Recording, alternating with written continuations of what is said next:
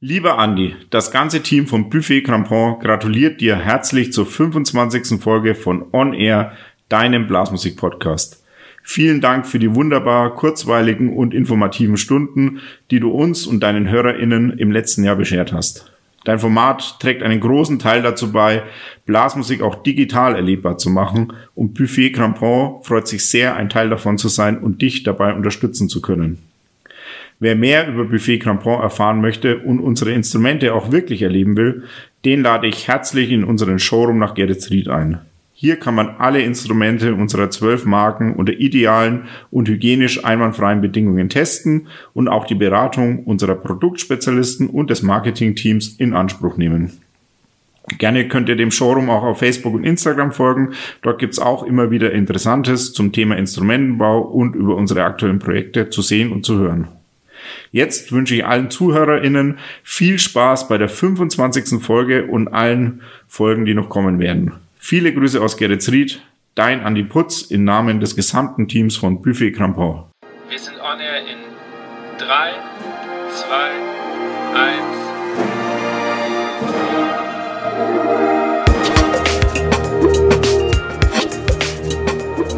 Herzlich willkommen bei On Air, dem Blasmusik-Podcast.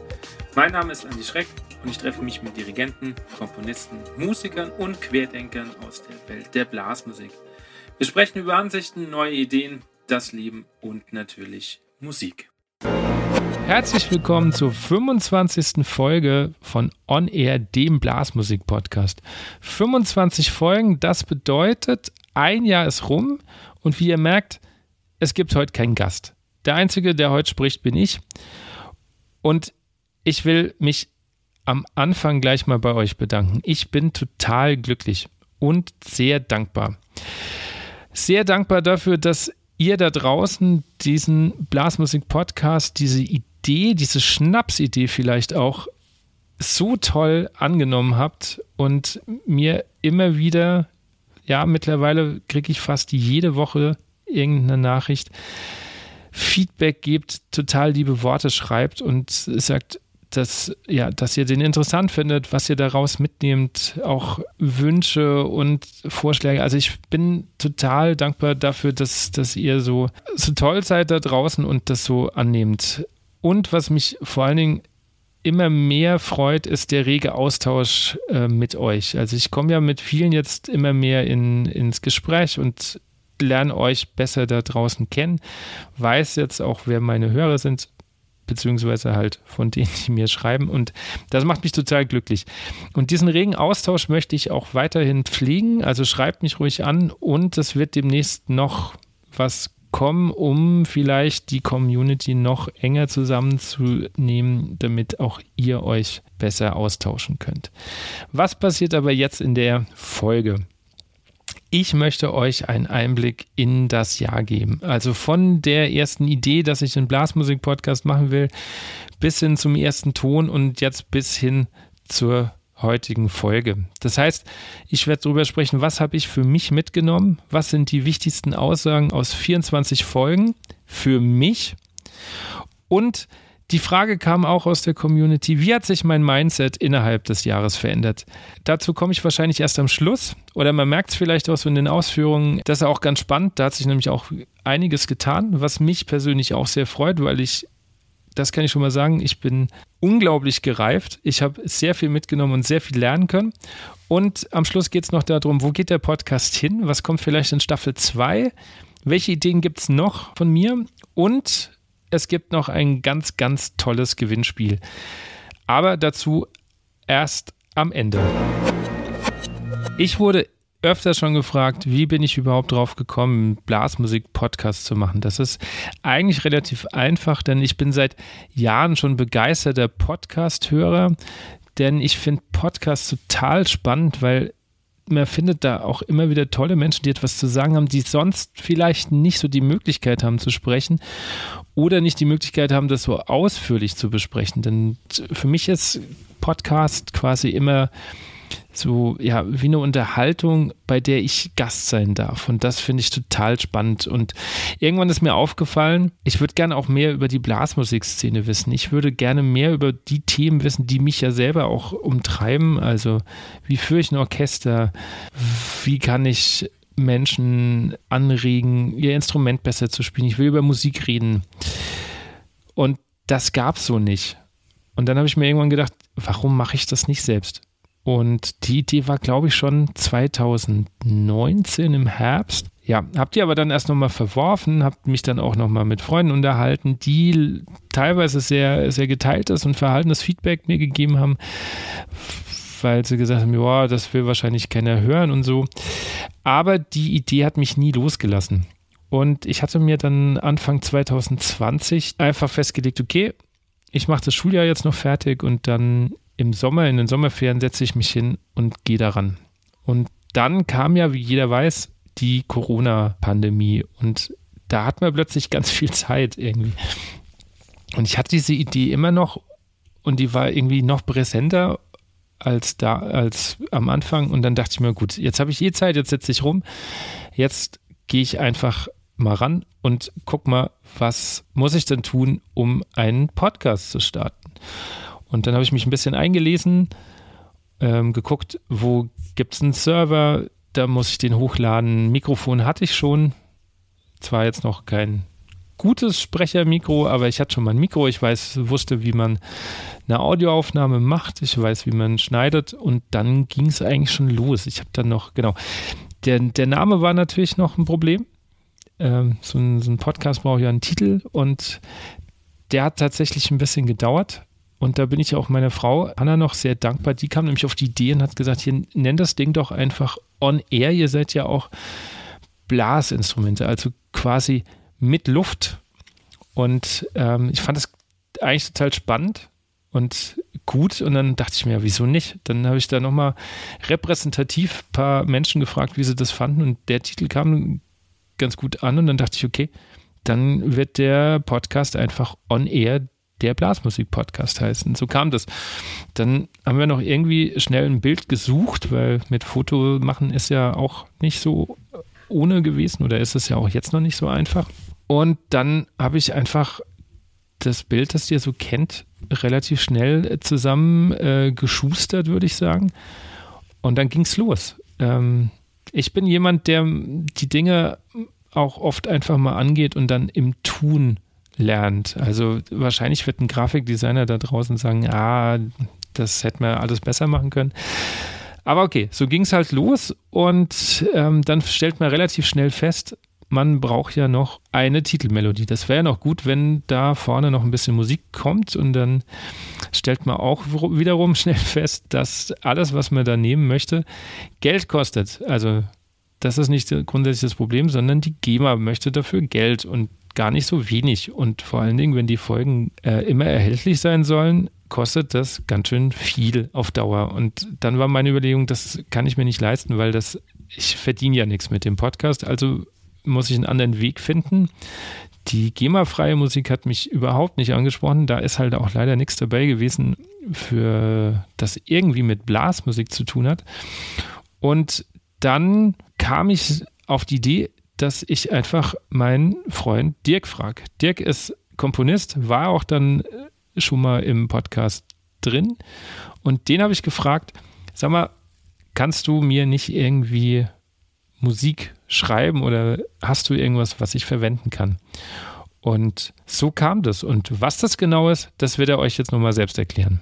Ich habe für diesen Intro-Song ähm, tatsächlich einen, einen, einen, kleinen Schnipsel aus meiner ähm, ersten Symphonie, an der ich gerade im Moment arbeite, verwendet, in der es auch ein elektronisches Zuspiel äh, geben wird. Äh, und zwar basiert es auf einem anderen Orchesterwerk von mir, das heißt Symphonia. Und ähm, dann hatte ich tatsächlich ähm, diesen Beat, den der danach kommt, das war tatsächlich mal ähm, wesentlich schneller. Also ich bestimmt irgendwie, keine Ahnung, 30 BPM irgendwie schneller. Und äh, damals hatte ich äh, aus einem anderen, äh, aus einer anderen Komposition von mir die Sirenen äh, tatsächlich äh, so einen kleinen Techno-Remix gemacht. Das war so eine kleine Spielerei von mir. Und äh, diese beiden Sachen habe ich dann eben aufeinandertreffen lassen und habe daraus was Neues gebastelt. Mein Ziel ist es, mit Menschen über Musik und natürlich Blasmusik zu sprechen. Vor allen Dingen Menschen, die was bewegen wollen, Ideen vermitteln und äh, somit Anlass geben, vielleicht auch mal über den eigenen Tellerrand rauszuschauen. Aber auch Lebenswege aufzuzeigen. Ich hatte in diesen 24 Folgen so tolle Gesprächspartner und teilweise so spannende Lebenswege, die einfach auch zeigen, dass lineare Lebenswege nicht zwingend nötig sind. Als ersten Gast wollte ich damals jemanden, der das gleiche Ziel hat wie ich. Also Menschen über Menschen zu berichten, die irgendwas bewegen in der Blasmusik. Und da kam eigentlich nur eine einzige Person in Frage, nämlich Alexandra Link, die ihren Blasmusik-Blog schon seit Jahren betreibt und eine ganz tolle Arbeit macht und ja, eigentlich das gleiche Ziel hat wie ich, nur auf schriftlicher Ebene. Und wir sind uns einig, das kam im Gespräch ganz gut raus, dass das Mindset und die Denkweise von Musikvereinen oft falsch ist. Mut zur Selbstreflexion. Und das scheint für viele ganz arg schwierig zu sein, ne? mal wirklich in den eigenen Verein zu schauen, wo stehen wir, wo liegen unsere größten Herausforderungen, wo liegen eigentlich die Probleme. Und dann nicht den Fehler zu machen, Entschuldigungen zu finden, die außerhalb des Vereines sind. Mhm. Ja? ja, das wird oft Weil, gemacht. Das wird sehr oft gemacht. Dann, dann ist man sehr schnell dabei zu sagen, ja, die äh, Ganztagsschule ist schuld. Ja, die geänderte Gesellschaft ist schuld. Ja, der ist schuld. Ja, der ist schuld. In meinen Kursen beispielsweise, Zukunft der Musikvereine, interessiert mich das alles nicht. Es, ist, es geht ja immer nur darum, was können wir in unserem Verein verändern, dass er auf lange Sicht überlebt, trotz der anderen Umstände. Aber nicht nur die fehlende Reflexion, sondern auch generell das Mindset von Musikvereinen habe ich manchmal ganz krude wahrgenommen, sodass Dirigenten, aber auch manchmal Vorstände es als Ausrede genommen haben, dass es ja nur ein Hobby ist, schlecht Musik zu machen.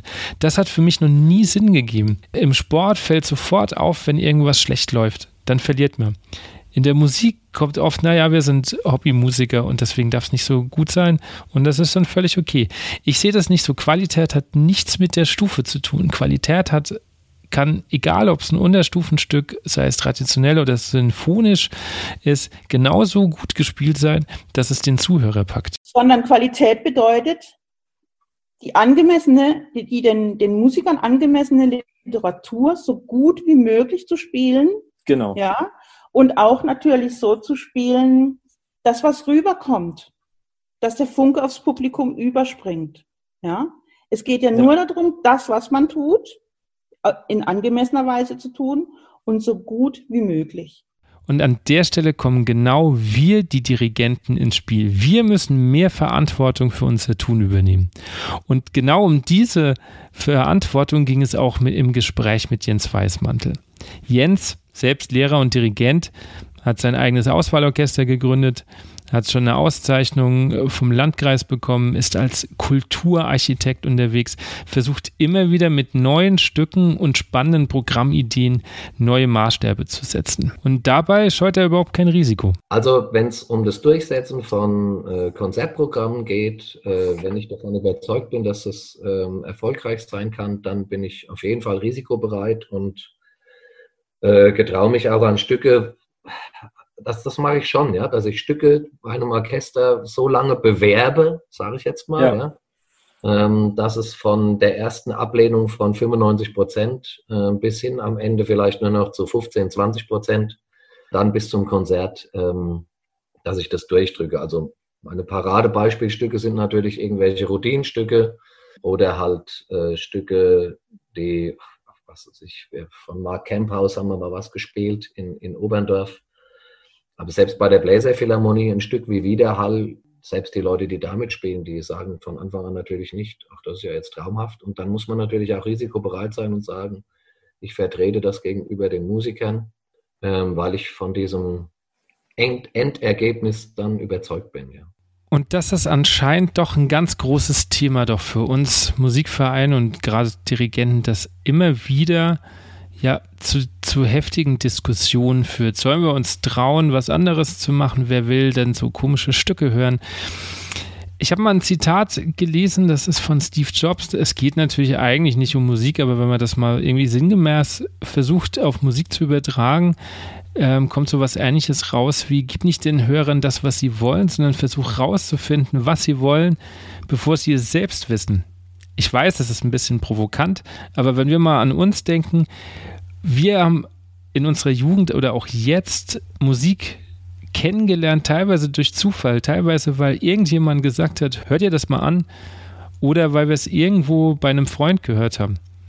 Also unser jetziger Musikgeschmack basiert ja genau darauf. Und wieso hören wir da jedes Mal auf? Und viele Gäste hat dieses Thema doch auch sehr emotional gepackt und wurde dann doch irgendwie ähm, ja doch viel drüber geredet, so dass ich euch die, die wichtigsten Aussagen gar nicht vorenthalten will.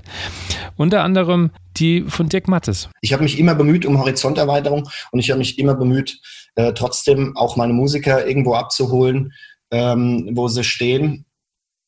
Und ich habe mich immer um die Horizonterweiterung des Publikums bemüht und habe auch mich immer bemüht, äh, das Publikum ähm, sozusagen da abzuholen, wo sie stehen. Ob mir das gelungen ist, das weiß ich nicht. Und in den Fällen, wo ich glaube, dass mir das gelungen ist, weiß ich auch nicht, ob das andere so sehen. Ich glaube aber, dass es nicht wirklich relevant ist. Jeder sollte einfach sein Ding machen und seine Kompromisse, soweit wie es für ihn eben zuträglich ist. Und äh, dann einfach auch mal den Mut haben, ein bisschen auszuscheren. Also sagen wir mal ein Stück von fünf Minuten, das vielleicht ein bisschen, bisschen eigen ist, das erträgt doch jeder Mensch. Da ja. geht doch, das ist für jeden Menschen, selbst wenn es ihm nicht gefällt, erträglich. Ich höre mir ja auch Dinge an, die für mich einigermaßen unerträglich sind und laufe nicht amok im Konzert. Das Ziel ist ja auch, das Publikum ein wenig äh, zu bereichern und natürlich auch auf Konfrontationen einzustellen. Ja. Und es, es, kann natürlich sein, dass einmal ein Publikum was nicht gefällt.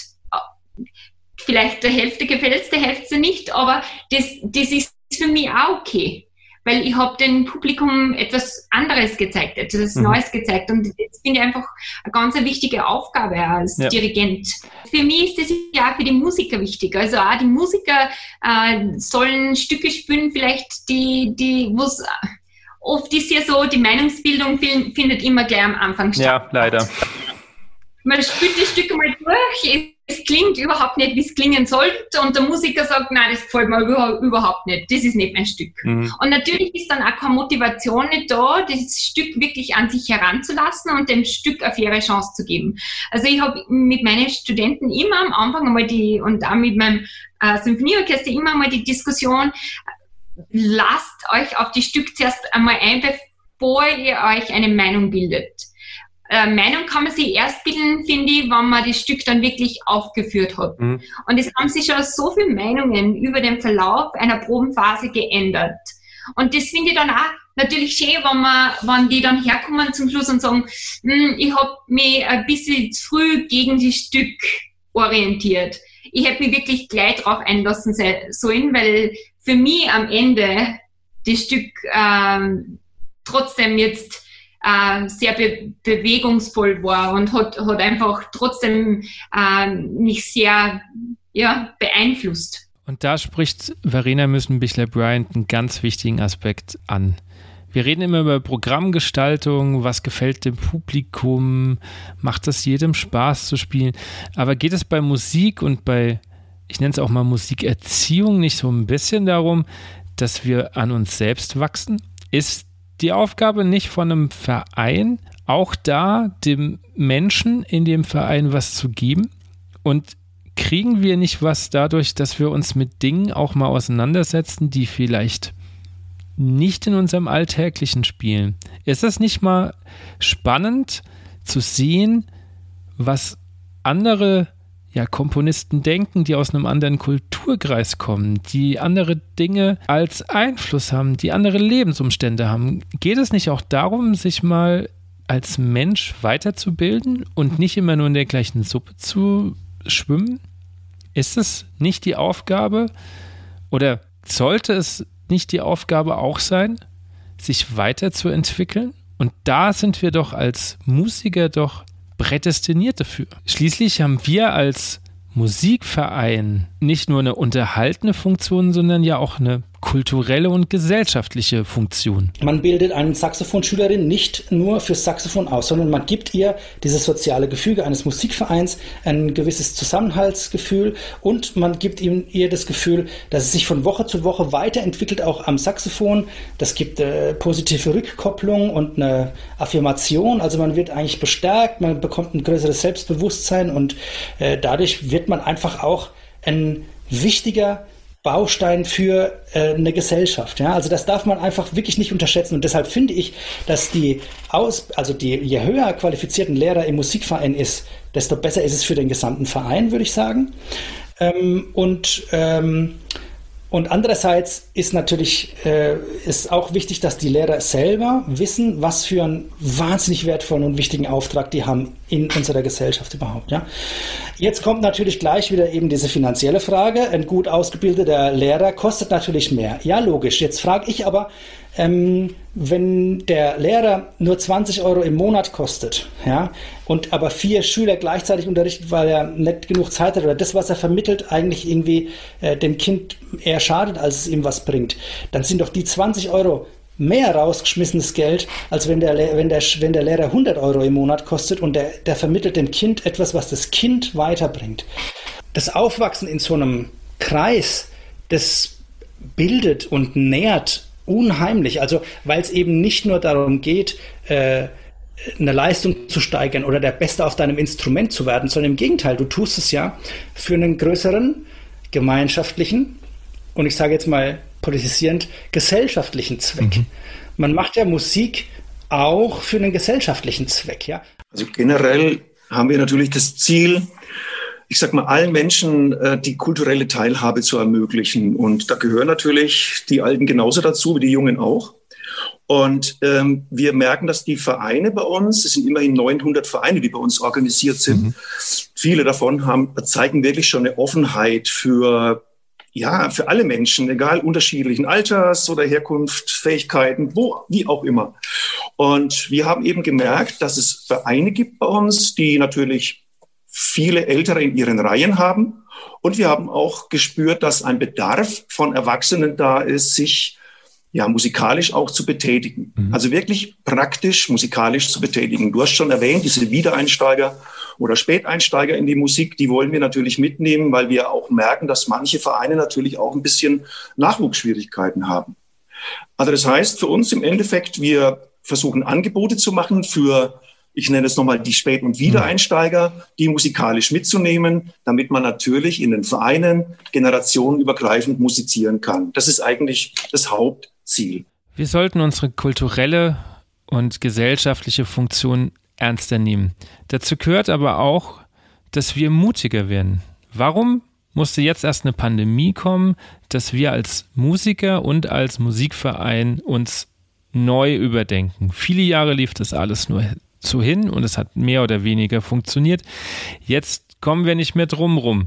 Ich will nicht sagen, dass die Pandemie total super für uns Musiker ist, um Gottes Willen, versteht mich da bitte nicht falsch. Aber die Möglichkeiten, die jetzt aufgezeigt werden, was alles geht, Online-Konzert, Online-Fortbildungen, einfach die Möglichkeit oder der Raum, der jetzt da ist, sich neue Dinge auszudenken und die nicht sofort abgetan werden, die tut, glaube ich, unserer Musikerlandschaft generell erstmal gut. Was davon bleiben wird, das werden wir sehen. Aber ich finde, diesen Raum überhaupt zu schaffen, neue Ideen zu kreieren und überhaupt mal mutig zu sein, was Neues auszuprobieren, weil jetzt, wenn es scheitert, ist es nicht so schlimm. Vor zwei Jahren wäre das bestimmt überhaupt oder wäre vieles überhaupt nicht zustande gekommen, denn das Scheitern wäre ja schon, oder die Möglichkeit des Scheiterns wäre ja schon schlimm genug gewesen. Jetzt probieren wir es aus und sagen hinterher, okay, das ist gut, das kann bleiben, das hat nicht so funktioniert, dann ist es so. Wir sollten uns so eine neugierige, kindliche Haltung vielleicht bewahren, auch mal naiv was auszuprobieren und zu gucken, wo führt uns das hin. Da sehe ich schon die Chancen der Pandemie. Und einfach mal rausgehen aus der Komfortzone. Nicht nur musikalisch, nicht nur neue Stücke, sondern wie gesagt auch einfach neue Ideen zu kreieren.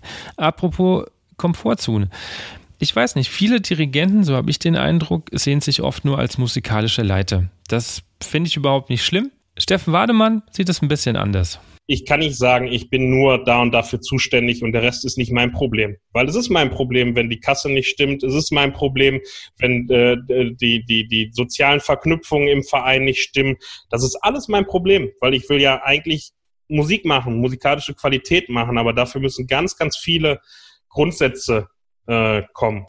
Das ist natürlich eine Denkweise, die ich gut nachvollziehen kann. Natürlich ist sie nicht für jeden da draußen gemacht. Und nicht jeder hat auch die Zeit, sich in anderen Bereichen genauso zu engagieren wie die musikalische Arbeit, denn die sollte ja auch gut vorbereitet sein. Allerdings finde ich für mich wichtig, andere Punkte und Aspekte der Vereinsarbeit zumindest mit auf dem Schirm und ein wenig Einblick zu haben. Denn es stimmt, letztendlich wird es mein Problem werden. Wenn ich gute Musik machen will, muss der Rest stimmen. Abgesehen von diesem systemischen Führungsgedanken finde ich, und das kann man, glaube ich, nicht oft genug sagen, sind wir da vorne unfassbar wichtig. Wenn wir für eine Idee brennen, und da, das kann ich, glaube ich, guten Gewissens sagen, wenn ich eine Idee habe, dann brenne ich für die und möchte die auch unbedingt umsetzen, ist das eine Sache, einfach mitreißen kann. Ich glaube, wenn man merkt, man brennt nicht mehr so sehr für die Sache, sollte man sich mal überlegen, ob das noch der richtige Arbeitsplatz für einen ist. Vielleicht tut ein Wechsel auch mal gut. So habe ich das bisher immer gehandhabt. Wenn ich nicht mehr hundertprozentig hinter der Sache stand, dann war wahrscheinlich die Zeit einfach gekommen, mich umzuorientieren. Wenn, denn es muss einfach sein, dass der Dirigent für die Sache brennt. Ich selbst kann mich für was sehr, sehr begeistern. Und ich versuche natürlich auch im Gegenzug die Leute auch zu begeistern.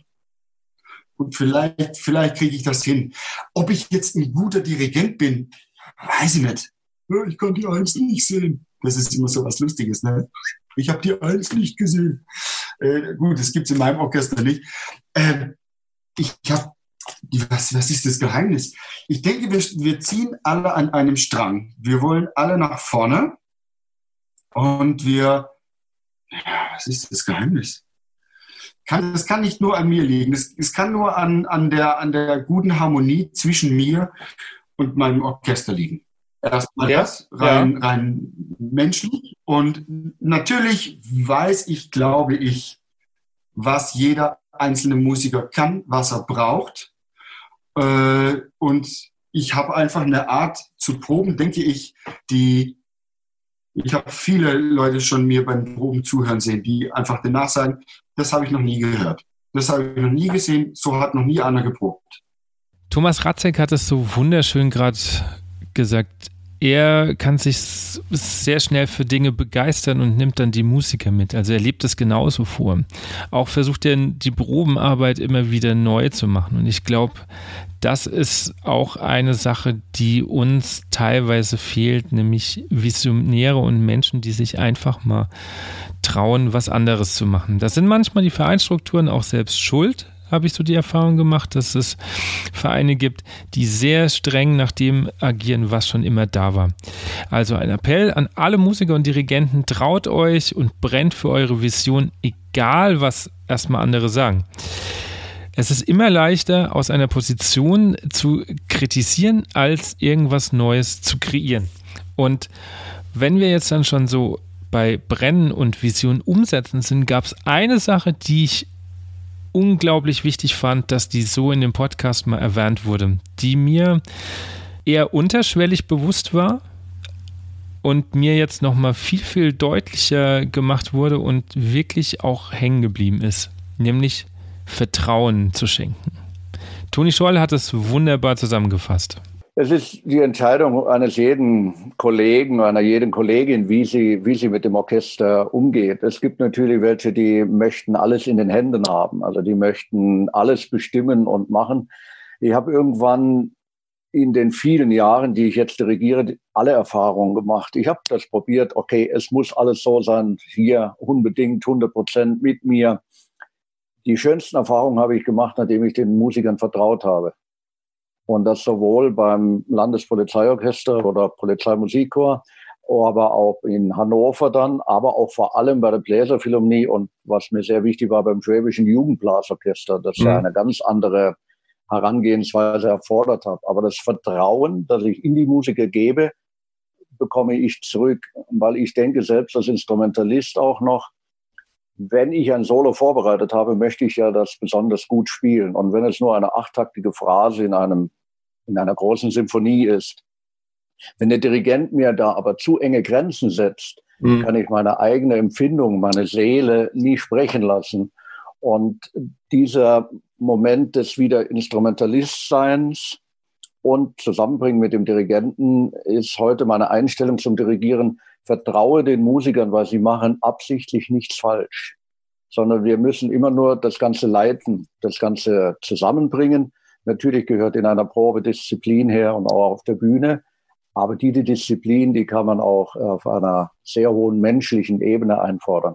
Da war ein Satz dabei, den möchte ich nochmal hervorheben, der uns eigentlich allen bewusst ist, aber viele vergessen ihn. Niemand macht mit Absicht was falsch. Wir tun oft so, als wären viele, die von Musikern gemacht werden, irgendwie absichtlich und reagieren da vielleicht auch mal irgendwie böse oder so. Aber niemand hat doch das Bestreben, wenn er in der Probe sitzt, mit Absicht was falsch zu machen. Stattdessen sollten wir uns erstmal fragen, warum passiert der Fehler? Also Vertrauen, Verständnis zeigen. Passiert der Fehler, weil die Stelle nicht klar ist? Mache ich vielleicht auch was falsch? Also bin ich als Dirigent auch ein Teil der Fehlerquelle? Das soll nämlich auch vorkommen. Wir sollten wirklich einfach mehr Vertrauen schenken und dann erlebt man plötzlich Momente, in denen wirklich Musik gemacht wird. Wenn ich von mir ausgehen kann, ich habe vor zwei Jahren ein neues Orchester übernommen und ich bin tatsächlich den Weg mal gegangen, noch mehr Vertrauen zu schenken und auch mal frei zu lassen. Ähm, Herbert von Karajan hat das mal so schön gesagt, ich habe das, glaube ich, im Podcast schon öfters erwähnt.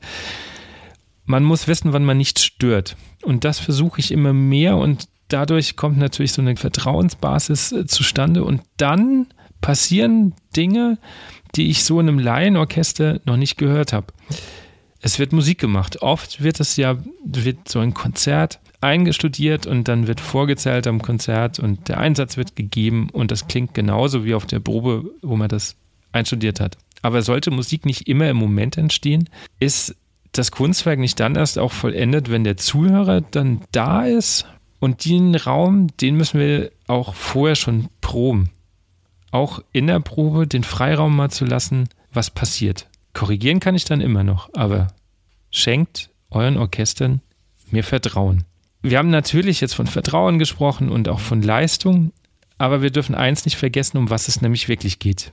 In dem Gespräch mit Melina Petzold kam das wunderschön raus. Wir, wir bewegen uns so viel auf dieser Seite von Leistung ja. und schlecht und, und entfernen uns immer mehr davon, worum es im Grunde mit dieser Musik eigentlich geht. Und es ist, Leute zu berühren, gemeinsam was zu erleben, gemeinsam was zu schaffen und auch überhaupt die Tools dafür zu haben. Vielleicht, wenn man, man ist ja immer im Leistung. Ich bin auch, ich möchte auch besser sein als andere oder tolle, was Tolles spielen und was Tolles kreieren. Aber ähm, in Balance. Was mir in dem Jahr unglaublich geholfen hat, war zu sehen, dass es anderen auch so geht wie mir. Man schwimmt ja oft in seinen eigenen Gedanken und glaubt, die Welt um einen herum tickt anders. Das stimmt meistens nicht. Meistens haben andere die gleichen Gedanken, die gleichen Fragen, vielleicht auch die gleichen Ängste wie jemand. Ich bin jemand, der sehr gut vorbereitet ist, wenn er auf eine Probe geht und trotzdem merke ich, dass im Laufe des Probens bzw. des Vorbereitens die Interpretation sich doch auch mal ändert. Und ich habe mich immer gefragt, bin ich der Einzige? Mache ich irgendwas falsch? Muss das nicht von der ersten Probe an klar sein? Und ich glaube, nein. Der erste Schritt ist, dass ich mir die einrichte. Ich habe ein System über die Jahre mir zurechtgelegt, indem ich eine Partitur komplett trocken, also ohne Spielen, mhm. ohne jegliche Töne, einfach beginne einzurichten. Indem ich die rhythmische Struktur erkenne, schon die ersten harmonischen äh, Zeichen darunter mhm. setze, indem ich die dynamischen Parameter sehe, die, die Strukturen der Stimmen, wie sind sie verflochten, wer hat das Thema. Und das dauert sehr lange. Also wenn ich eine Partitur so durchgehe, das hat schon einen immensen Zeitaufwand. Und dann ist man auch beschäftigt. Also in diesem Zeitfenster hat man wenig Zeit für andere Sachen. Ja. Und das ist dann, dann ist die Partitur schon mal in mir drin, implementiert und ich kann, und ich kann den nächsten Schritt gehen. Ich setze mich hin, spiele Akkorde am Klavier, soweit es mir möglich ist. Ich bin kein guter Pianist. Ähm, aber es geht und äh, spiele auch manchmal die, die Stimmen einfach mit einem Instrument, die mir wichtig sind und fange immer wieder an, das Ganze zu studieren. Von vorne einzelne Teile. Mhm. Auch ein Dirigent hat vielleicht die eine oder andere Stelle, die er sich äh, technisch zurechtlegen muss. Und so wächst das Werk. Aber so eine Maslanka-Partitur möchte ich schon ein halbes Jahr vorher beginnen, dass sie auch wirklich wachsen kann. Ja. Es ist bestimmt möglich, die in einem kurzen Zeitfenster auf die Bühne zu bringen. Aber dann hat sie vielleicht nicht die Reihe, für die sie benötigt. Auch da sollten wir einfach offen bleiben und nicht schon zu festgefahren sein. Natürlich muss ein Fahrplan im Kopf sein, aber ich finde die Möglichkeit auch hier wieder zu haben, dass das Orchester mir etwas anbietet, das ich gut finde. Ich aber vielleicht gar nicht beabsichtigt oder überhaupt nicht auf die Idee gekommen bin. Die sollte auf jeden Fall noch weitergegeben sein. Ein Highlight meines letzten Jahres war mit Sicherheit das Interview mit Ernst Hutter. Als erstes will ich hier nochmal ganz deutlich mich bei Buffet Crampon bedanken, die dankenswerterweise seit der Hälfte der Staffel mich tatkräftig unterstützen und diesen, diesen Podcast supporten und mir es natürlich dann auch ermöglicht hatten, Ernst Hutter zu interviewen. Was war das Besondere daran? Nicht nur, dass es mein erstes Live-Interview vor Ort war, durch die Pandemie und durch die verschiedenen Orte mache ich die meisten Interviews tatsächlich als Videocall, sondern wir hatten endlich mal Zeit zu reden. Ernst und ich sind uns in den letzten 20 Jahren schon einige Male begegnet. Angefangen von einem Big Band-Gig, da war ich ungefähr 15 und stand als Trompeter drin, bis hin zur Vorgruppe mit meinem eigenen Orchester, den Kinsbach-Musikanten. Nie hatten wir wirklich mal Zeit zu reden und das Verblüffende war, er konnte sich noch an alles erinnern. Nicht zwingend, dass ich der kleine 15-Jährige war, der in der Big Band stand, aber genau an den Auftritt. Er wusste noch, wo das war, welche Big Band das war und wer der Leiter der Big Band war. Das finde ich total faszinierend, wenn ich überlege, mit welchen Größen er sonst zu tun hat, welche Konzerte er sonst zu spielen hat, dann weiß er noch, welches Konzert er mit einer kleinen Dorf-Big Band er vor 20 Jahren gegeben hat. Total Wahnsinn. Und was ich feststellen kann, oder was ich feststellen konnte, er brennt immer noch für seine Sache. Es, es sind halt große Fußstapfen, wo man äh, reintritt. Aber noch größer als die Fußstapfen ist die Musik. Und das, was wir alle, und da nehme ich alle meine Kollegen, die jungen Kollegen von meiner Generation mit und natürlich auch euch alle, die die Eger in der Musik natürlich genauso lieben und schätzen, aber nie im Orchester gespielt haben, die nehme ich da alle mit. Das war wichtig, dieses, dieses Wissen über diese internen Dinge, wie die Egerländer spielen, nicht verloren gehen zu lassen. Das war enorm wichtig. Ja. Und das haben wir uns dann auch gegenseitig immer wieder gesagt, wenn es schwierige Konzerte gab, wo wenig Leute da waren, aber wir trotzdem immer, immer gefeiert wurden. Ja? Es gab natürlich Menschen, die gesagt haben, wie kann man mit zwei Tenoren und Egerländer spielen? So ein Quatsch würde man heute überhaupt nicht mehr sagen. Ja, es gibt ja so viele Ensembles, ja. die heute mit kleineren Besetzungen spielen. Aber damals natürlich die Egerländer, die hat, die hat man ja scheinbar nur gekannt mit vier großen Tenorhannen oder fünf. Äh, aber die Egerländer in den 60er Jahren haben auch nicht so gespielt. Ja, ja. Und das meine ich jetzt damit, ja. Wir, nur wir waren ganz vertraut mit unserer Geschichte. Und deswegen war das so wichtig, auf die innere Stimme zu hören und nicht so viel auf die Dinge, die von außen auf einen mhm. eingeprasselt sind. Und da bin ich mir sicher, habe ich bis heute eigentlich ganz wenige Fehler gemacht. Ja. Ja. Dass wir Dinge teilweise unbewusst machen und trotzdem uns Gedanken machen, das habe ich ja vorhin schon mal erwähnt. So ging es mir auch in der Stilistik der Egerländer Musik. Ich habe 15 Jahre lang ein Orchester geleitet nach bestem Wissen und Gewissen. Natürlich habe ich mich mit äh, fachkundigen Menschen ausgetauscht, habe mir Aufnahmen angehört. Aber als Ernst Hutter darüber gesprochen hat, wie es geht und wie was das eigentlich mit Jazz zu tun hat, das hat mich dann doch wiederum ein bisschen bestätigt. Mehr in der Hinsicht, dass die Egerländer, da kommen wir bestimmt noch mehr ja. drauf zu, dass die Egerländer eben durch Jazzmusiker geprägt wurden. Ja, und die Egerländer sind immer noch anders wie viele andere Blasorchester. Ja. Genau deswegen weil, weil die Also Ernst Mosch hat es ähm, so entwickelt mit seinen mhm. Jazzmusikern, aber ja. weil er selbst natürlich auch Jazzmusiker war und Big Band Posaunist, ja. Lead Posaunist, so hat er die, die Phrasing-Idee gehabt, in seiner Blasmusik genauso zu phrasieren. Ja? Ich höre heute oft langweilig gespielte Egerländer Musik. Mhm. Genau deswegen, weil da das fehlt. Ja? Dieser, dieser, dieses ähm, Gefühl für, fürs mhm. Phrasing wenn du jetzt, also wenn jetzt die Zuhörer zuhören und sich denken, okay, was, was sind so die typischen oder einer der typisch, äh, typischen, ich nenne es mal Fehler von, von falschem Phrasieren in Egerländer Musik? Kann man das so gerade auf einem Punkt irgendwie mal benennen?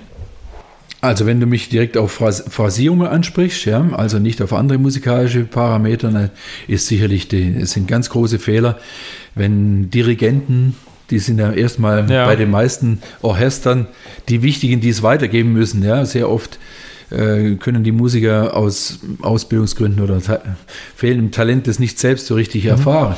Aber die, die meisten Dirigenten machen einfach die Fehler, dass sie die Zusammenhänge äh, im, im Lied, in der Komposition nicht erkennen. Mhm. Also einfach die, die viertaktigen und achttaktigen mhm. Einheiten, die 16-taktigen ja, Einheiten, ja. die 32-taktigen Einheiten. Ja. also einfach diese Perioden nicht erkennen. Das ist, glaube ich, vom Phrasing her äh, der größte Fehler. Weil wenn wir heute Falkenauer Marsch spielen mhm. oder so ein schöner Tag, da höre ich die Geschichte eigentlich des Swings und die, mhm die Geschichte von diesen Big Bands, wie die phrasiert haben. Kannst du ganz kurz noch erklären, warum du jetzt gerade auf den Falkenauer oder so ein schöner Tag kommst? Ja, der Falkenauer, so wie der arrangiert ist und wie er komponiert ist, ist ein ganz eindeutiger Marsch auf, auf Offbeat. Mhm. Ja.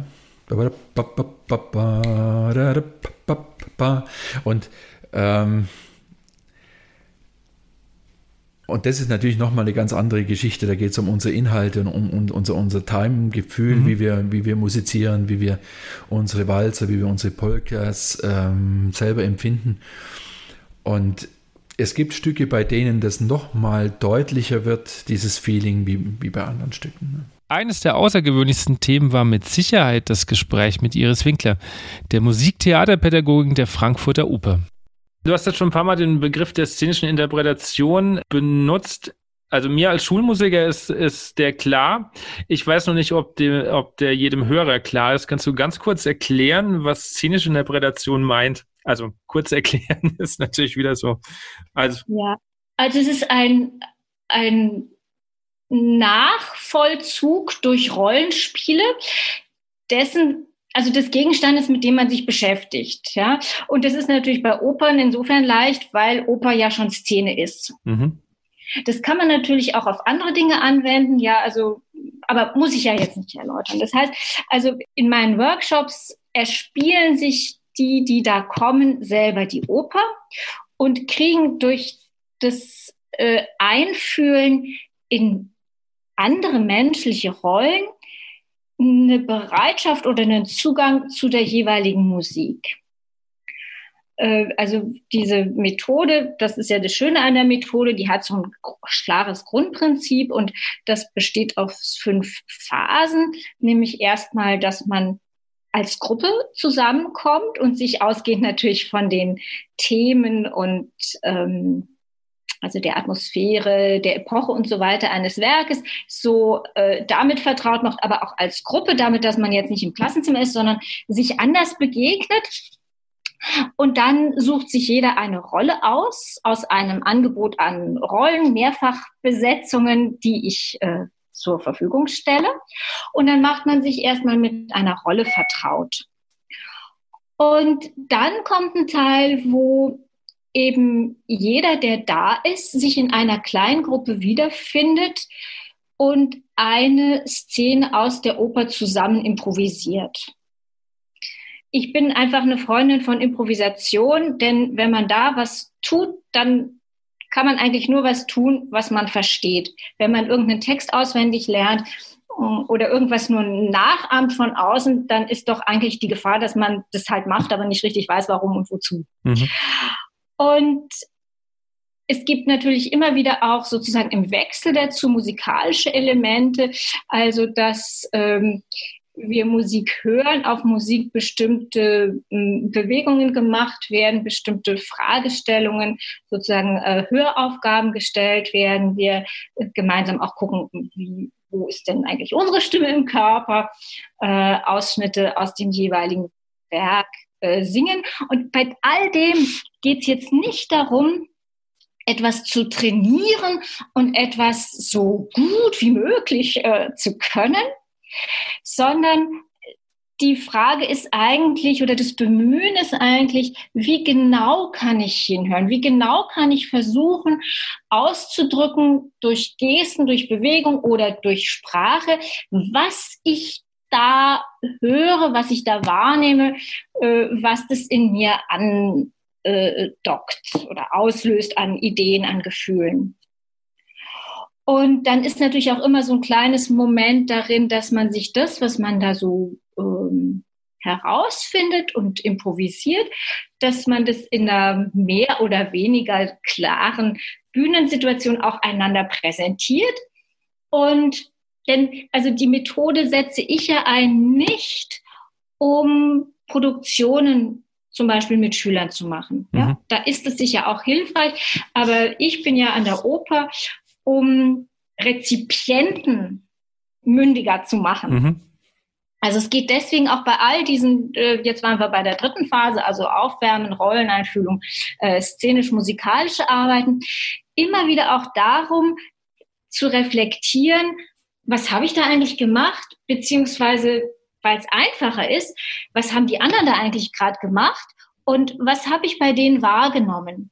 Und dann eben nicht zu sagen, oh, das war ganz gut oder, oh, sondern wirklich sich die Mühe zu geben, äh, ich habe bei dir gesehen, dass du da die Hand zugehalten hast oder äh, du hast die gar nicht ausreden lassen oder so. Also dass mhm. man auch die Wahrnehmung ähm, verfeinert und schult und auch merkt, wie viel man da eigentlich auch zu tun hat. Ja, also ja. wir glauben ja, man so von außen denkt, ja, Opernsaal, da sitzen die halt alle zwei Stunden und es ist dunkel, so, nebeneinander, möglichst still.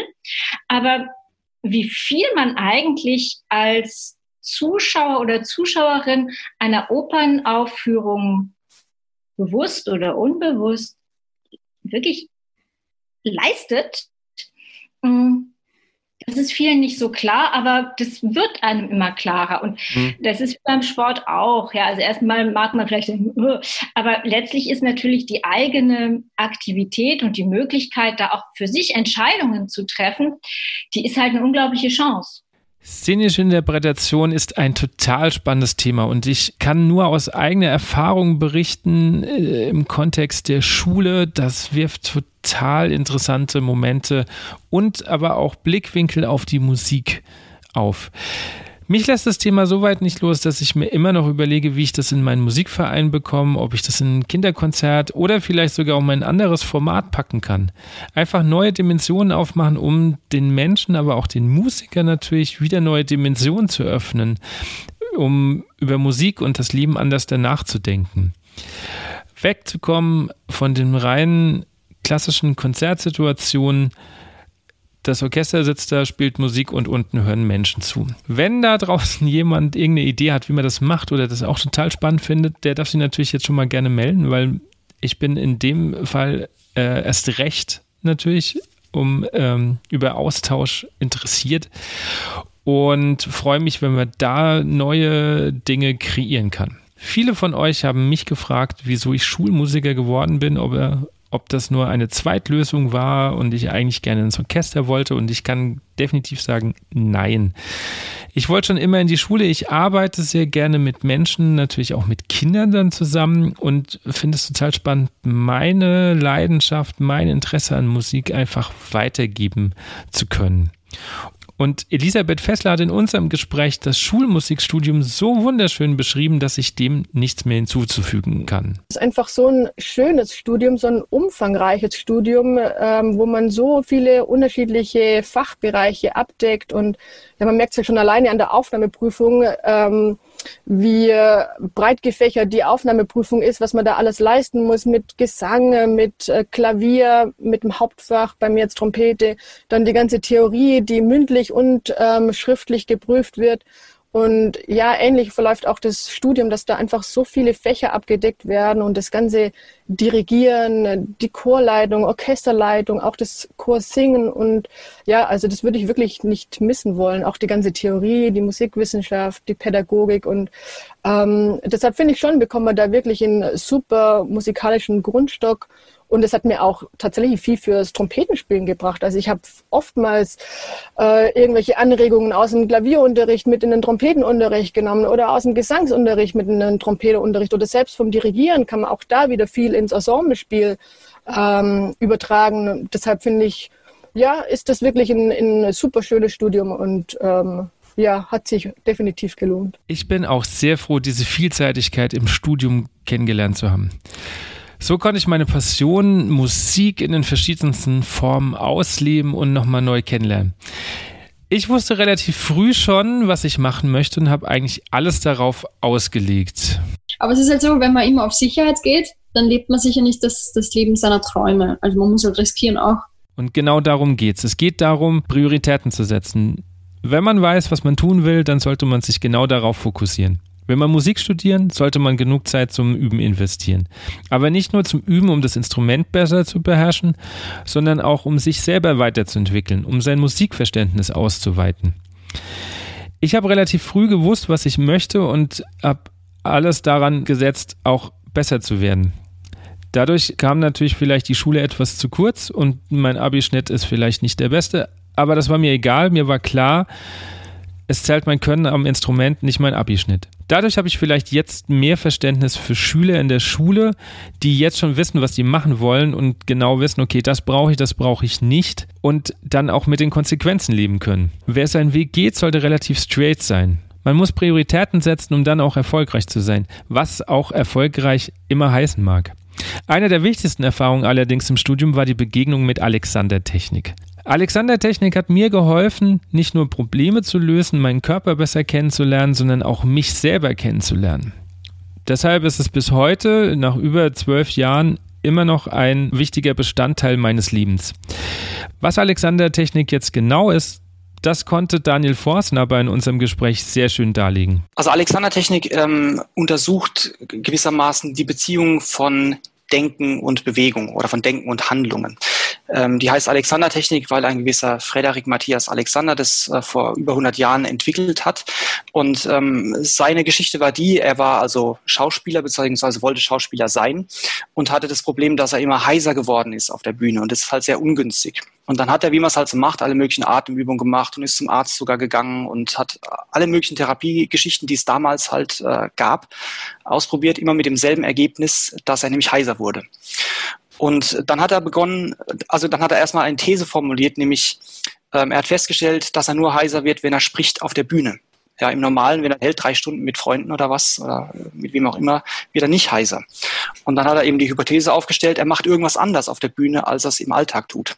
Und hat sich also begonnen zu beobachten, ja, was macht er denn da? Und hat dann eben eine ganze Reihe ähm, von merkwürdigen Sachen entdeckt, die er auf einmal macht, wenn er versucht, irgendwie zu irgendwelche äh, Sachen zu rezitieren. Ähm, zu Beginn war das sehr auf, auf Kehle natürlich ähm, fokussiert, weil er wissen wollte, ja, was, was macht er mit der Kehle?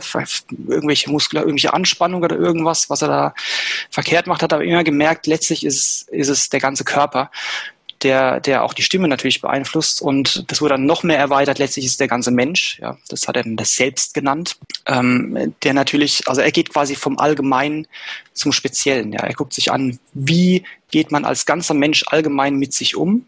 Ja, da ist natürlich inbegriffen ja Haltung. Ja, ist die aufrecht oder krumm oder ist die im Gegensatz von, von, von schlaff, was man heute ja meistens sieht, weil es cool wirkt, ja, ähm, überstreckt. Es gibt ja auch äh, Leute, die so eine, so eine fast militärische äh, feste Haltung haben, ja, sondern versucht herauszufinden, ja, wie schaffe ich es eigentlich, so diesen natürlichen Zustand äh, da wieder herzustellen. Und daraus ist eben diese Methode entstanden, mit dem man quasi sowohl die Haltung immer aufrechter und gleichzeitig leichter und flexibler bekommt. Und ähm, das ist immer eng verbunden natürlich auch mit der Psyche. Das kann man nicht voneinander trennen. Es geht also um den Selbstgebrauch. Wie gehe ich mit mir selbst um, sowohl auf körperlicher als auch auf psychischer Ebene. Mir hat das viele Türen geöffnet und ich konnte mich selbst besser kennenlernen. Ich würde jedem raten, der sich dadurch ein bisschen angesprochen fühlt, etwas in diese Richtung auszuprobieren. Denn viele Dinge, die uns im Alltag begleiten, haben meist einen tieferen oder sogar einen ganz anderen Ursprung also hier, hier und da liest man immer wieder, man soll nicht so viel denken oder, oder irgendwie in Europa wären wir im Vergleich zu, zu äh, erleuchteten Asiaten oder so, wären wir, wären wir solche Kopfmenschen. Aber ich ähm, sehe das eigentlich nicht so. Ich denke, es wird eigentlich nicht tief genug gedacht, sondern sonst zu oberflächlich gegrübelt mhm. und auf der anderen Seite auch nicht tief genug gefühlt. Ja. Das ist eigentlich, eigentlich beides, beides nicht so so richtig intensiv. Weil letztlich denke ich auch, das Erleben ähm, ist auch intensiver, wenn man, wenn man sowohl vom Fühlen als auch vom Denken wirklich, wirklich tief dabei ist. Ja, von daher würde ich nicht versuchen jetzt, weil es gibt ja diesen Satz, äh, Paralyse durch Analyse, das ist ja das, mhm. was du da auch gemeint hast eben, ja. Genau, ja. ja. Ähm, da, da sehe ich eigentlich gar nicht so die große Gefahr drin, sondern eher, dass man dass man nicht tief genug denkt. Ja. Es gibt eine Sache, die habe ich schon ein, zwei Mal in den Podcasts erwähnt. Es geht um meine eigene Geschichte, wie ich zum Musikstudium kam. Ich möchte hier nochmal eine Lanze brechen und deswegen möchte ich sie nochmal kurz erzählen. Bis zur Aufnahmeprüfung habe ich vor mich hingespielt, war, wie das bei den meisten so ist, im Musikverein, im Landkreis, habe ich zu einem der besten Musikern gehört. Und dann kommt man an eine Musikhochschule und ist einer von vielen. In meiner ersten Aufnahmeprüfung habe ich angefangen und nach drei Tönen ist was passiert, was ich bis dato nicht kannte. Ich habe gezittert, mein Mund war trocken, ich war nervös.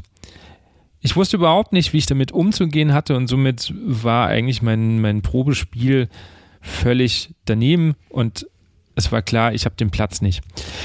Dennoch wollte ich unbedingt Musik studieren und mir war relativ schnell klar, nach dem anfänglichen Schock, weil ich ja überhaupt nicht wusste, was das ist, woher das kommt und wie ich damit umzugehen hatte. Mir war schnell klar, es geht um meinen Kopf. Ich muss meinen Kopf innerhalb des nächsten Jahres irgendwie in die Reihe bringen, um, ja, um meinen Traum zu erfüllen, nämlich Musik zu studieren. Ich weiß, viele gehen dann den anderen Weg und denken sich, ja, ich muss mehr üben, ich muss mehr üben aber ich halte das nach wie vor, weil ich das an mir selber gesehen habe, für den falschen Weg. Es geht darum, den Kopf klar zu kriegen. Also habe ich viele Bücher gelesen, habe mich auf meine eigene Reise mit Mentaltraining begeben und ich habe im nächsten Jahr die entspannteste Aufnahmeprüfung meines Lebens gespielt. Ich war sehr relaxed, ich war sehr gefasst und war unfassbar frei, um musikalisch spielen zu können. Ich weiß, viele schrecken bei dem Begriff Mentaltraining zurück, aber das ist völlig unbegründet. Also Mentaltraining heißt ja nicht unbedingt, dass ich jetzt komplettes Frack bin, sondern ja, ja. Mentaltraining heißt ja auch Leistungssteigerung, indem dass ich schaue, welche kleine Schräubchen kann ich noch drehen. Ja, das ist ja eigentlich erst recht die coole Arbeit. Gerade aus dem Gespräch konnte ich so viel mitnehmen, nicht nur als Dirigent, sondern auch als Lehrer. Ich habe oft mit Schülern zu tun, die leider nicht ihr komplettes Potenzial abrufen können. Und ich finde es immer so schlimm von außen zu sehen, dass es eigentlich an uns wäre, das richtige Handwerkszeug, den richtigen Schlüssel zu haben, um diese zu entfalten. Auch als Dirigent ist es unsere Aufgabe, Potenziale zu entfalten. Vor allen Dingen im Laienbereich, in denen solchen Zugänge noch unbekannt sind. Uns muss bewusst sein, dass unser Tun deren Tun immens beeinflusst. Letztendlich kann man sagen, Angst äh, oder Stress macht dumm. Ja, das heißt also, wir kommen, wir kommen, wenn wir in Angst sind, äh, kommen wir nicht gut an unser Erlerntes ran. Weil jeder Lampenfieber anders äh, definiert. Ähm, definiert, genau. Mhm. Und ich halte schlicht und ergreifend komplett dagegen, also aufgrund einfach dem, was ich weiß, dass Lampenfieber sein muss. Zumindest in dem, wie ich es sehe. Also Lampenfieber in Form von einer gewissen Angst, die man verspürt. Ähm, Angst, äh, das weiß man einfach durch Studien, Angst lähmt und Angst ähm, ist, äh, ähm, ist sicherlich Adrenalin fördern oder mhm. sowas, also das ist ja immer ein bisschen Mischmasch, ja. ne? aber man weiß ganz klar, dass man über Freude, also über diese Resor also die Emotion der Freude und Dopaminausschüttung richtig abrufen kann. Mhm. So, das sind einfach Fakten. Ja. So, und weil ich das weiß, versuche ich genau dahin zu lenken, also eher Ressourcennetzwerke aufzubauen und äh, sicherlich Blockaden lösen und Stress lösen, aber äh, nicht hinzugehen und sagen, ja, hopp, bisschen Angst, das ist schon ganz gut. Ne? Aber Lampenfieber ähm, wird halt von ganz vielen unterschiedlich interpretiert.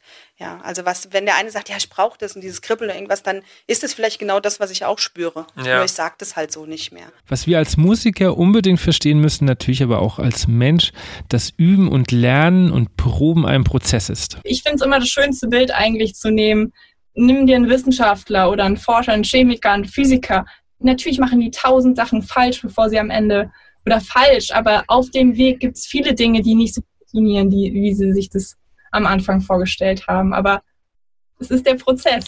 Es ist ja oft so, dass wir leider oft, ich, äh, also ich erzähle wieder von meinen persönlichen Erfahrungen, aber anders geht es ja, ja. leider nur, dass, ähm, dass wir ja auch irgendwie ein bestimmtes Bild von uns als Musiker nach außen repräsentieren wollen. Und dazu gehört ganz oft, dass wir nicht so ehrlich sind, wenn wir mit Kollegen oder anderen Kommilitonen oder so sprechen. Das heißt, oft erzählen wir lieber die Geschichte von, ah, ich habe so toll geübt und ich war heute Morgen ja schon da und du warst noch nicht da. Ne? Und jeder ist schon in sich gefangen, weil du bist schon um acht da gewesen, ich komme erst um zehn. Ist ganz egal, ob ich bis nachts da war oder nicht, aber man ist gleich so, oh Gott, die ist schon, oder der ist schon seit zwei Stunden vor mir da. Also man ist sofort immer in diesem Vergleichen und Bewerten, zumindest habe ich so ja mitbekommen. Und ähm, dadurch, dass wir aber nicht teilen, und äh, da kriege ich auch oft immer die Rückmeldung, Mann, du bist so mutig, weil du solche Sachen erzählst von dir, weil wir es oft nicht teilen, wenn es sag ich mal, blöd läuft oder was nicht funktioniert oder wo wir wirklich feststecken, weil wir den anderen nicht so gerne erzählen wollen und unsere Fehler unter die Nase reiben wollen. Aber damit kriegen wir halt auch nicht so im Kollektiv nicht so gut mit, ach ja, die haben alle die gleichen Probleme, lass uns doch einfach mal offen drüber reden, weil das entspannt ja schon mal die Lage. Wenn ich weiß, wir alle hier am Kaffeetisch kämpfen eigentlich gerade für die, äh, an den gleichen Problemen. Aber wenn ich es nicht weiß, dann gehe ich ja im Grunde immer erstmal, so wie zum Beispiel ja auch Social Media funktioniert, ich im, gehe im Grunde davon aus, so wie es scheint, so ist es und nicht, was dahinter ja. ist. Ne? Ähm, und vielleicht äh, nur dazu, das wollte ich nur vorschießen, dass da schon mal ganz viel Entspannung kommt, oder das möchte ich auch nochmal vor, ja, in den Coachings kommen viele ähm, gleiche Themen, weil uns ist immer für alle überraschend, weil wir eben nicht so offen sind oft mit, mit anderen wir haben so ein paar Leute vielleicht, denen wir wirklich vertrauen und denen wir das auch erzählen würden und die uns auch was erzählen, aber so im Großen gesehen ähm, ist es jetzt eher ähm, schwieriger, sage ich mal. Naja, und was zum Beispiel ein riesiger Punkt ist, ist ähm, sehr kritisch mit sich selber zu sein. Dieses kritisch sein mit sich selbst, das stand und steht mir teilweise heute immer noch im Weg. Ich bin zwar besser geworden, aber vor allen Dingen eine Sache habe ich verstanden. Beim Üben und Lernen geht es nicht um heute, sondern es geht um das Morgen. Alles, was ich heute spiele, funktioniert im Morgen. Also ich übe nicht für mich heute, sondern für mich in der Zukunft. Nachdem ich das begriffen habe, kann ich mit Fehlern jetzt auch ein bisschen besser umgehen. Was hat das Jahr Podcast mit mir gemacht? Wenn es eines gibt, das sich wesentlich an mir geändert hat, ist, dass ich deutlich offener geworden bin. Offener, andere Menschen, die ich nicht kenne, anzusprechen und auch um Hilfe zu bitten. Ich hatte so einen ganz komischen Glaubenssatz in mir, der mir gesagt hat, dass ich alles alleine im Kämmerchen lösen muss, sonst wäre ich nicht gut genug. Einfach diese Glaubenssätze halt, von denen man ausgeht, die sind richtig, ohne sie mal richtig zu hinterfragen. Also ich versuche halt empathisch äh, die Leute abzuholen und ihnen aber klar zu machen, gleichzeitig, dass das ein steiniger Weg ist, das Zeug durchzuziehen und es sich aber auch total lohnt, wenn es funktioniert. Also man muss schon sehr viel Zeit und Arbeit investieren, damit da was dabei rauskommt. Das ist halt heutzutage auch nicht ganz so einfach. Das war auch früher nicht einfach, aber es wird auch in nächster Zukunft nicht einfacher. Deswegen muss man sich schon klar sein, dass der Preis sozusagen hoch sein wird. Und Leute, die wirklich starken Willen haben, die habe ich am allerliebsten. Wenn ich weiß, da kommt jemand, der will das wirklich, dann stehen bei mir alle Türen offen. Und es geht nicht nur darum, Glaubenssätze aufzulösen, sondern ein Punkt kam immer und immer wieder. Und zwar, sich nicht zu schade zu sein, einen Coach zu holen. Traut euch, Probleme anzusprechen, traut euch, Menschen um Hilfe zu holen. Ihr könnt nicht alles alleine schaffen und nicht alles allein im Kämmerlein lösen. Sei es Roman Rindberger, Oliver Gies, Christian Wissel, Christoph Moschberger, sie alle haben gesagt, dass Coachings sehr sinnvoll sind. Allein um Zeit zu sparen, um einen anderen Blickwinkel mal wieder zu bekommen, seid euch bitte nicht zu schade. Mehr Hilfe holen von außen, mhm. einfach mit Leuten kooperieren. Jeder braucht immer einen Coach. Reicht das? Äh, nee, also äh, wir sind ja auch bequem. Wenn wir jetzt nie mit einem Coach arbeiten würden, dann würde unsere Faulheit einfach siegen und wir würden überhaupt nicht mehr an uns arbeiten. Also wir holen uns sehr gerne jemanden von außen dazu, also auch gerne mal immer wieder andere Leute. Mit Felix arbeiten wir kontinuierlich, aber zwischendurch holen wir uns auch immer wieder mal andere Leute ran, mit denen wir arbeiten, denen dann wieder andere Dinge auffallen, einfach um bei uns was anzustoßen und mhm. uns, um uns, äh, um uns wach zu halten. Okay. Nee, ich finde das äh, wichtig einfach auch, ähm, weil oft in der Laienszene, ich glaube, egal ob äh, Chor oder in der Blasmusikszene, ähm, viele einfach unterwegs sind, die sich sehr ungern Input holen. Deswegen finde ich es mal ganz gut zu hören, dass das auch äh, Profis das auch noch tun. Unbedingt. Also jeder von uns nimmt ja auch Gesangsstunden zum Beispiel. Immer mal wieder. Das finde ich total wichtig. Also man hat nie ausgelernt. Und wenn man nichts, also wenn man meint, man kann alles, dann wird man immer schlechter. Und man merkt es nicht. Glaube ich. Äh, ich nehme auch noch Unterricht, ja. Und zwar nicht regelmäßig, aber sporadisch. Ähm, und äh, freue mich auch immer von, also ich meine, äh, für mich ist auch Unterrichten natürlich unterrichtend, ja, also das, das lehrt mich ja auch was. Aber meine Frau als Sängerin, für die ist es ganz normal, dass die einen Lehrer haben, dass die einen, äh, einen Mentor haben, der sie durchs ganze Leben begleitet, ja. Das ist bei uns irgendwie Instrumentalisten, ist es irgendwie nicht so selbstverständlich, habe ich das Nee, Gefühl, ist es tatsächlich nicht. Ich habe keinen Mentor. festen Mentor oder Coach momentan, aber ich glaube, ich werde es versuchen, äh, mir auch wieder mehr, also ich möchte das eigentlich wieder haben. Einfach um, um mhm. auch, ich möchte mal wieder irgendwo hin und möchte mal wieder Unterricht nehmen. Äh, einfach zu sagen, okay, äh, ich bin jetzt mal wieder Schüler. Und das, das Austauschen mit Kollegen findet natürlich ständig statt und dann, dann hört man was Neues, man probiert es aus, aber das ist natürlich nochmal was anderes. Ähm, das findet immer statt, das ist schon klar. Aber ich, ich habe, ähm, wie soll ich sagen, leider es bis jetzt noch nie so richtig durchgezogen, weil das natürlich auch so ein bisschen Luxus ist, ehrlich gesagt, dann jetzt mhm. zu sagen, ähm, irgendwo hinzufahren oder irgendwo da Unterricht zu nehmen etc. Aber es gibt schon ein paar ähm, Kandidaten, wo ich, wo mich wirklich auch interessieren. Also das muss ich sagen, wo ich auch mal gerne hinfahren möchte und mir einfach mal die, den Luxus eines einer Unterrichtsstunde oder ein, einiger Unterrichtsstunden gönnen möchte. Und einen ganz wertvollen Tipp, den möchte ich euch am Schluss nicht vorenthalten, der kommt auch von Christoph Moschberger. Mein Tipp, den ich habe, das ist, dass man sich so früh wie möglich Gedanken darüber machen sollte, ähm, wer man selber ist aus künstlerischer Sicht und nicht einem Ideal hinterherjagen, was man alles sein könnte. Äh, das ist natürlich, äh, ich finde so ein bisschen von außen betrachtet, ohne dass ich Klassik studiert habe, aber das Klassikstudium zielt ein bisschen darauf ab, jemand zu sein, der man vielleicht gar nicht ist, weil es geht darum, die Probespielstellen genauso zu spielen, wie äh, es anno dazu mal irgendwie eingespielt wurde oder wie es ganz viele andere auch machen. Und es geht immer um Perfektion. Ähm, das ist im Jazz nicht so. Da ist es ja eigentlich, da wird eine Plattform geboten im Studium, um seine künstlerische Identität zu entwickeln. Und ähm, da lernt man natürlich auch sein Handwerkszeug. Aber äh, es ist wirklich, ich finde, je, je, früher man es schafft, seine eigenen Stärken zu entdecken und aus diesen Stärken äh, was zu machen und vielleicht die Schwächen zu umschiffen, im besten Falle, desto schneller ist man, finde ich, ja, hat man es leichter in der Musikszene, weil dann geht es eben nicht nur darum, einer von vielen zu sein, sondern genau der Typ zu sein oder die Dame zu sein, ähm, die angerufen wird, weil man eben genau diesen Spielertypen haben möchte oder genau diese Person. Äh, und das, ja, das das hilft auf jeden Fall, sich da früh Gedanken zu machen und es hilft auch fürs Überleben, glaube ich. Ja, weil äh, wenn man einer von vielen ist, ist es schwieriger, sich durchzusetzen, als wenn man es irgendwie schafft, ein Profil zu schaffen, äh, wo man sagt, okay, äh, das ist spannend fürs Publikum oder auch für die Mitmusiker, die einen anrufen, für Gigs mhm. etc.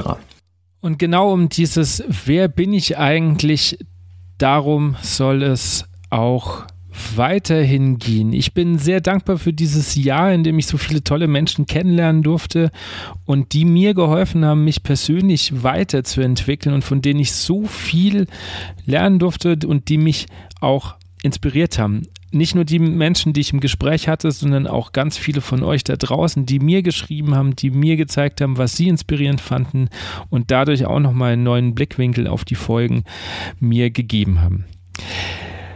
Ich habe versucht, jedem jetzt nochmal Raum zu geben, dem einen mehr, dem anderen weniger. Das hat aber nichts damit zu tun, dass ich die Folge an sich vielleicht unspannender fand. Ganz im Gegenteil, ich fand jede einzelne Folge für sich genommen sehr inspirierend, sehr spannend und hat mir jetzt nochmal im Rückblick extremst viel Spaß gemacht. Aber auch die Schwierigkeit, da die besten Sachen rauszunehmen. Also, ich hoffe, ihr konntet mit meiner Reise so ein bisschen was anfangen und konntet auch die Aussagen nachvollziehen, die ich ähm, euch jetzt präsentiert habe und möchte jetzt am Schluss nochmal so ein bisschen erklären, wo geht es überhaupt hin mit dem Podcast? Was kommt in Staffel 2? Wo führt meine Reise hin? Ich habe gerade gesagt, es soll weiterhin auch darum gehen, wer bin ich eigentlich, wie reif ich als Musiker und da wird demnächst was ganz Spannendes kommen, nämlich ein Blog. In dem Blog werde ich drüber schreiben, ja, wie verläuft meine Reise als Musiker, als Mensch und als Lehrer? Was inspiriert mich? Welche Gedankengänge habe ich? Welche Bücher lese ich zum Beispiel? Was ziehe ich da raus? Ich hoffe, dass das Anklang findet und euch genauso viel Input bietet wie mir. Außerdem sollen in der zweiten Staffel, da bin ich noch so ein bisschen am gucken, eins, zwei Live-Geschichten auch mit euch stattfinden, die wir einbauen, um einfach noch mehr ins Gespräch zu kommen. Ich freue mich weiterhin auf tolle Gespräche. Ich freue mich auf tolle Gäste. Einige habe ich schon interviewt und da werden ganz spannende Momente auch noch auf euch zukommen, ganz tolle Projekte, fernab von Lebenswegen, sondern wirklich mal auch Projekte, die ich vorstelle. Und ich freue mich auf jeden Fall auf den Austausch mit euch. Ich freue mich über jede Nachricht, über jedes Feedback, über jede Idee von euch und ich versuche natürlich so viel wie möglich umzusetzen.